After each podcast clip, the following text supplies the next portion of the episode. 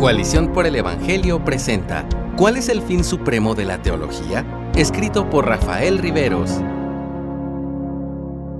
Aunque hables de Dios en su sentido más básico, como decirle a un niño que fuimos creados por Dios, estás hablando de teología, y por eso tú eres un teólogo. Eres alguien que tiene pensamientos sobre Dios y los compartes con alguien más. Ya sea que estudies teología de manera formal en un seminario, estés aprendiendo sobre sus rudimentos en un grupo pequeño de estudio o seas un nuevo creyente deseoso por aprender más de Dios, estas preguntas son relevantes para ti. ¿Cuál es el propósito final de estudiar teología?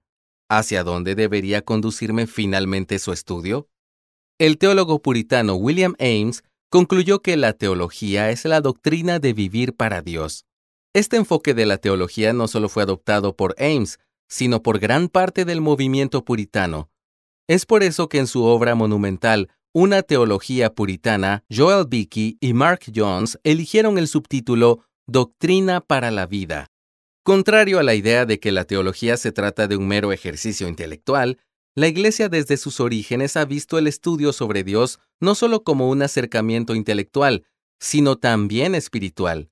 Debido a que existen diversas teologías no bíblicas, estudiar la teología que parte de la Biblia es tanto un acto de reflexión como de devoción que debe llevar al creyente a la transformación de su vida. Jesús afirmó en Juan 17:3, Y esta es la vida eterna, que te conozcan a ti, el único Dios verdadero, y a Jesucristo a quien has enviado. Conocer Aquí es un término que no se debe limitar al sentido de un ejercicio intelectual, sino que conlleva un sentido experiencial continuo. Es decir, los creyentes estudiamos las escrituras, incluso algunos nos esforzamos por aprender los idiomas originales, y leemos lo que otros cristianos han escrito sobre ellas a lo largo de la historia, con el fin primordial de conocer mejor a Dios y darle la gloria al vivir para Él. El fin último de que estudiemos teología es, pues, la adoración genuina al Dios Trino. Como solía afirmar R.C. Sproul, la teología es doxología. Cuanto más le conocemos, mucho más debe crecer en nosotros el fuego de la adoración. Adorar no se trata exclusivamente de cantar a Dios, sino sobre todo de vivir en amor obediente hacia Él. Adorar es consagrar nuestras vidas mismas, no solo nuestras canciones. Por lo tanto, no se puede decir que se conoce a Dios si no hay ni sentimiento religioso ni piedad, como expresó Juan Calvino en su institución. Hasta los demonios creen y tienen un mayor conocimiento doctrinal que nosotros, pero la verdad de la Escritura no ha afectado sus corazones. Esto lo puedes leer en Santiago 2.19. Evitemos que se diga de nosotros lo que, en el progreso del peregrino, John Bunyan nos contó sobre un personaje llamado locuacidad. La verdadera religión no existe ni en su razón, ni en su casa, ni en su vida. Todo lo que tiene está en la punta de su lengua, y su religión consiste en hacer ruido con ella. Deberíamos, pues, reflexionar en si el conocimiento que estamos adquiriendo nos está llevando a la adoración humilde y obediente, o nos está haciendo más arrogantes y nuestra religión viene a ser mero ruido. En el último caso, el problema quizás no esté en la teología que se estudia, sino en el corazón del estudiante, lo que nos lleva a preguntarnos, ¿cómo puedo vivir y experimentar la teología que estudio? ¿Cómo puedo cumplir con la meta suprema de estudiar teología? La respuesta la hallamos en lo que el teólogo Petrus van Maastricht señaló. La teología se define más correctamente como la doctrina de vivir para Dios por medio de Cristo. Aquí se halla nuestra esperanza, en lo que Cristo ha hecho a nuestro favor.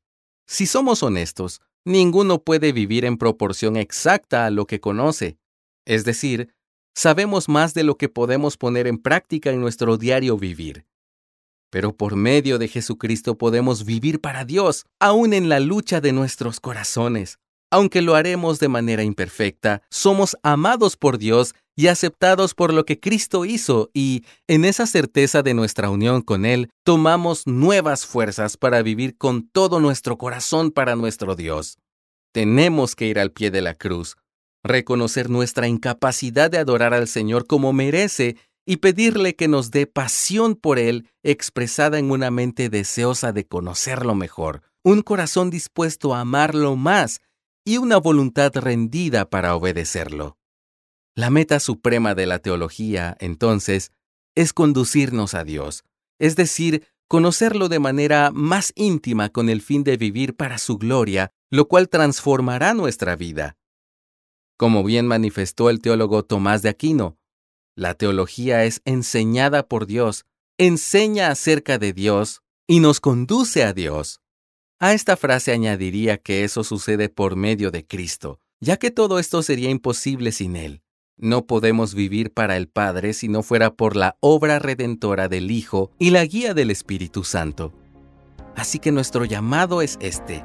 Seamos buenos teólogos y vivamos para Dios en Cristo. Gracias por escucharnos. Si deseas más recursos como este, visita coaliciónporelevangelio.org.